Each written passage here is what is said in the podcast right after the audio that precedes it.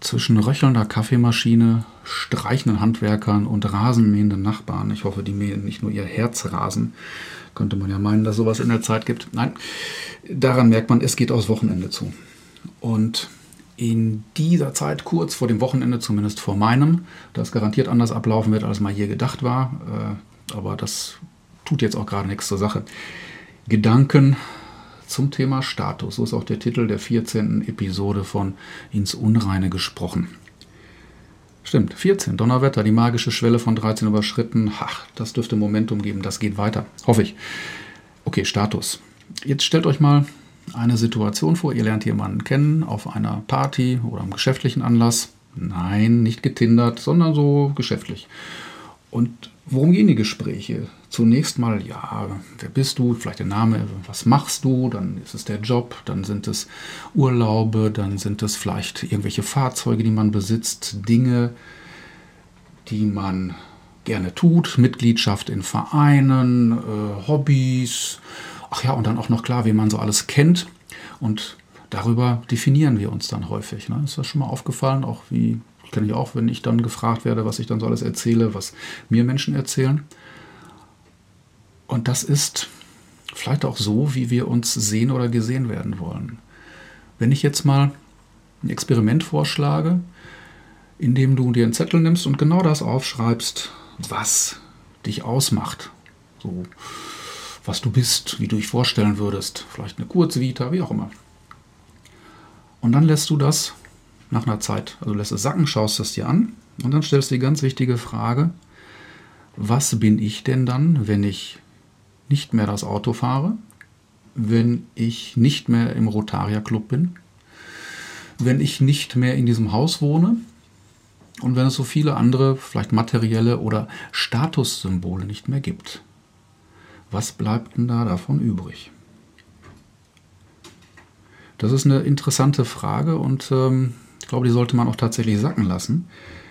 Denn vielleicht führt sie dahin, zu betrachten, was bin ich denn wirklich? Alle fragen auch jetzt in den ganzen Online-Kursen, ja, werde, wer du wirklich bist, was willst du wirklich? Ich glaube, die Frage fängt ja viel tiefer an. Ähm, was ist denn erstmal mein Kern? Was bin ich, wenn ich all das nicht mehr habe? Was zeichnet mich tatsächlich aus? Wir tun ja meist eines, dass wir uns im Außen darstellen mit, ja, tatsächlich mit Symbolen, mit Gehabe. Och, ja, aber nicht darüber klar sind, was du im inneren Kern eigentlich vorgeht.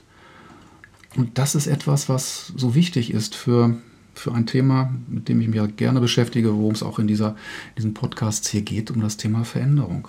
Wir wollen alle immer irgendwie, nein, nicht alle immer, boah, ist das pauschal, Viele von uns möchten dann immer mehr und zusätzlich. Das habe ich auch schon in der Episode über Veränderung gesagt. Diesmal noch etwas spezifiziert. Wie ist das denn? Was motiviert mich? Was treibt mich an, wenn all das im Außen, wenn es das so nicht mehr gibt? Das heißt ja nicht, dass ich dann irgendwie Eremit oder Eskapist oder sonst irgendwas bin, äh, der oder Minimalist, äh, der gar nichts mehr hat, dem das auch alles gar nicht wichtig ist. Kann auch eine Philosophie sein was ist, wenn das ganze Gedöns dann nicht mehr da ist? Was ist jetzt wirklich wichtig? Und das ist eine wunderbare Basis, finde ich, um sich mit dem Thema Veränderung auseinanderzusetzen. Da gibt es, oder was, was wirklich nötig ist und ob mich das glücklich macht, ob ich das auch brauche. Tatsächlich mal schauen, ja, wie würde es mir gehen, wenn ich jetzt nicht dieses Auto hätte, wenn ich jetzt nicht Mitglied in dem Verein wäre oder sieben Fahrräder im Keller? Was wäre das denn dann?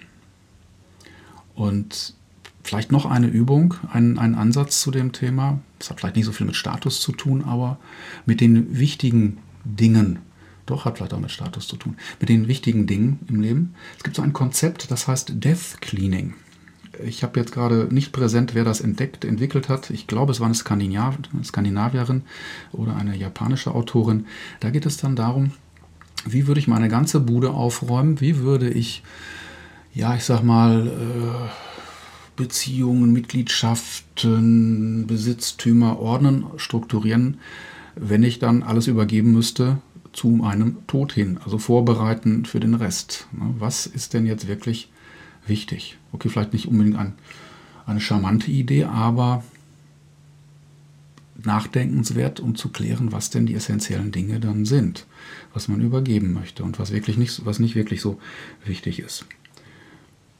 Ich hoffe, da sind nicht zu schwere Gedanken fürs Wochenende. Ich weiß ja auch nicht, wann ihr es hört. Dennoch nachdenkenswert, was ist, wenn der Status dann flöten geht und es diese Symbole nicht mehr sind. Wer bist du? Und wer bist du wirklich? Und was macht dich aus? Und die Chance ist dabei, unheimlich tolle Dinge zu entdecken, neue Sachen oder Dinge wieder zu entdecken. Sagen, ja, stimmt, habe ich mal gerne gemacht. Bin ich auch irgendwie. Ne? Probiert's mal aus. Bestimmt eine gute Sache.